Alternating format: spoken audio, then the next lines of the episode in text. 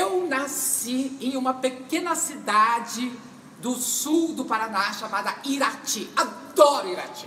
Uma cidade pequenininha, mas eu fui muito feliz lá.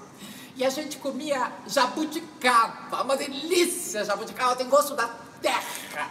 Agora, no inverno, a gente comia mesmo, era pinhão na chapa. Eu não sei se é assado, cozido, porque eu não sei fazer nada na cozinha. Eu sei que eu gosto é de pinhão na chapa. Mas muita gente não conhece pinhão. Uma vez eu mostrei para uma amiga minha cearense, ela olhou e disse: O que, que é essa castanhinha? Ela não conhecia pinhão. E lá todos nós conhecemos, a gente passa o inverno todo comendo pinhão.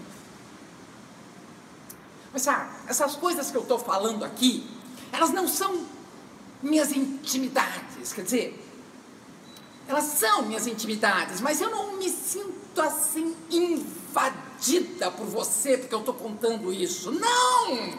Porque eu acho que essas, essas formas de se comunicar cheio de assim respeito, valores que não podem ultrapassar. Isso é uma espécie de cerca eletrificada da comunicação.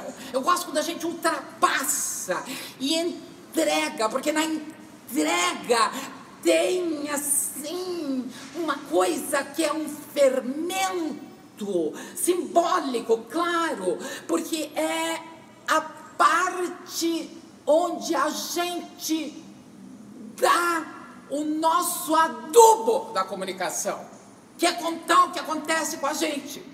Então eu me sinto muito bem, não me sinto mal aqui de falar essas coisas íntimas. Deus é jabuticaba e diabo a gravidade que as derruba todas. Que bobagem! Deus é jabuticaba. E diabo a gravidade que as derruba todas. Que bobagem! Não, é, é, é. Deus é jabuticaba. E diabo a gravidade que as derruba todas.